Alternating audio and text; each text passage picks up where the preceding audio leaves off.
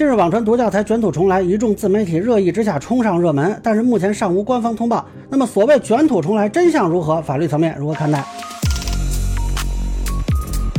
大家好，我是关注新闻和法律的老梁啊。这个舆情的源头呢，是一个自媒体发了一篇读教材被骂的还不够惨吗？死灰复燃又重新泛滥，甚至变本加厉了。这里边提到了几个他认为的读教材啊，然后呢，这个内容被一个大 V 呃在视频中引述了。但是那个大 V 自己也说他并没有去核实调查啊，那就把这个自媒体的帖子呢算是说了一下啊。本来我是一直在等看有没有官方通报或者这个官媒的采访，因为网传信息一般不太稳定嘛。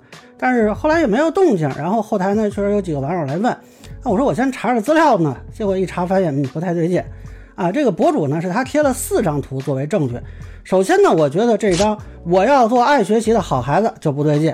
啊，显然这属于不当性暗示啊！这个博主质问说：“这个封面设计是合适的吗？”这个话本身没问题，但是大家注意啊，这后边有两棵树，这明显不是书的封面啊！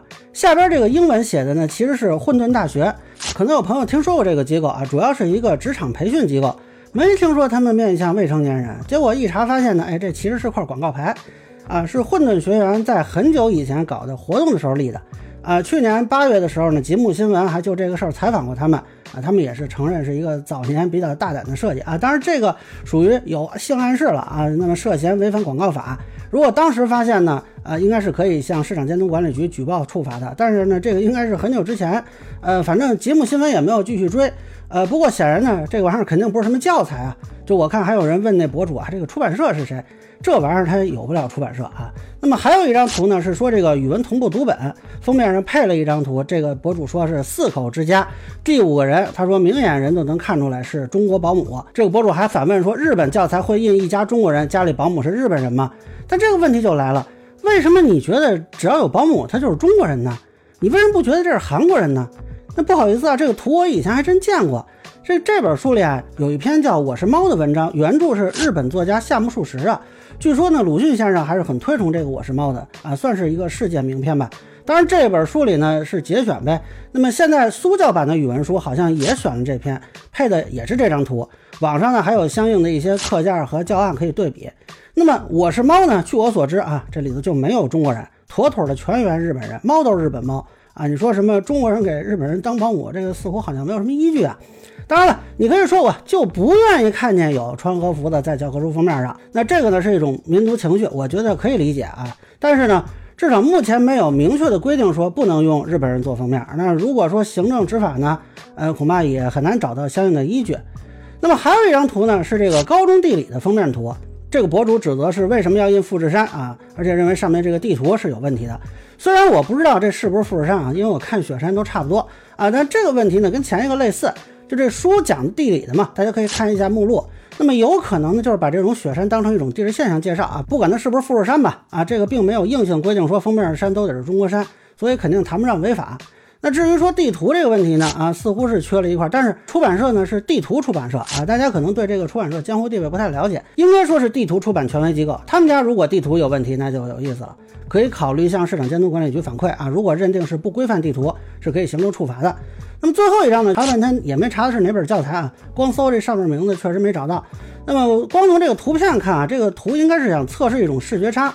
呃，专业上我不懂，好像是想从这个角度看是一个小孩，从另外一个角度看是又一个小孩，我不知道这叫什么啊？那么这个怎么说呢？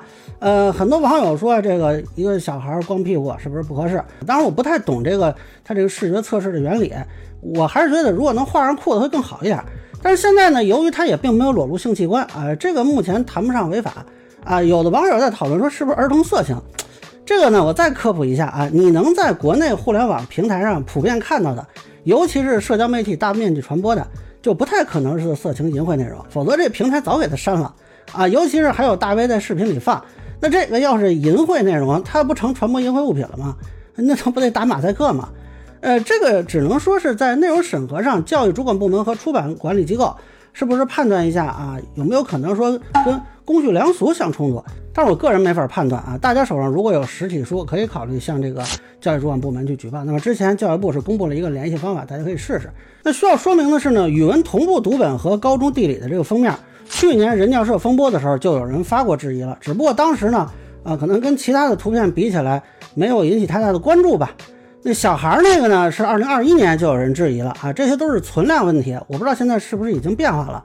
呃，可能最近的就是去年八月份那广告牌，所以呢，基本上都是旧闻啊。要这么看的话，所谓独教材卷土重来啊，你不如说是自媒体卷土重来啊。究竟是说这博主自己让人给忽悠了呢，还是说快开学了，网上找了点资料拼了个牌，这就不知道了。我就不太理解那广告牌为什么能入选，那个跟教材一毛钱关系没有啊。那我看也有其他自媒体质疑啊，说他这个内容疑似旧闻，但是有人非说这帖子被删掉了。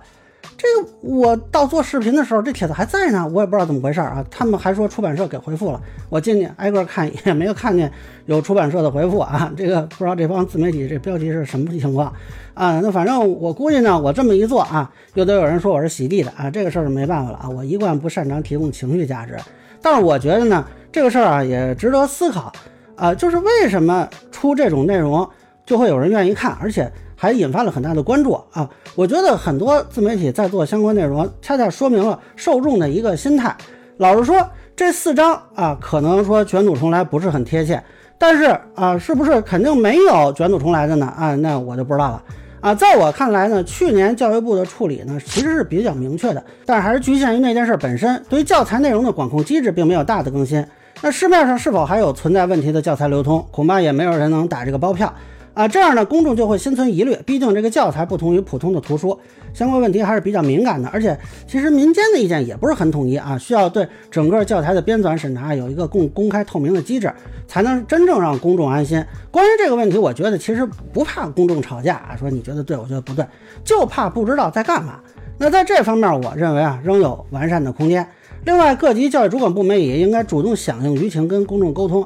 那之前浙江省教育厅教研室回复网民关于《水浒传》应否入选的问题，啊，我觉得这就是一个不错的沟通范例。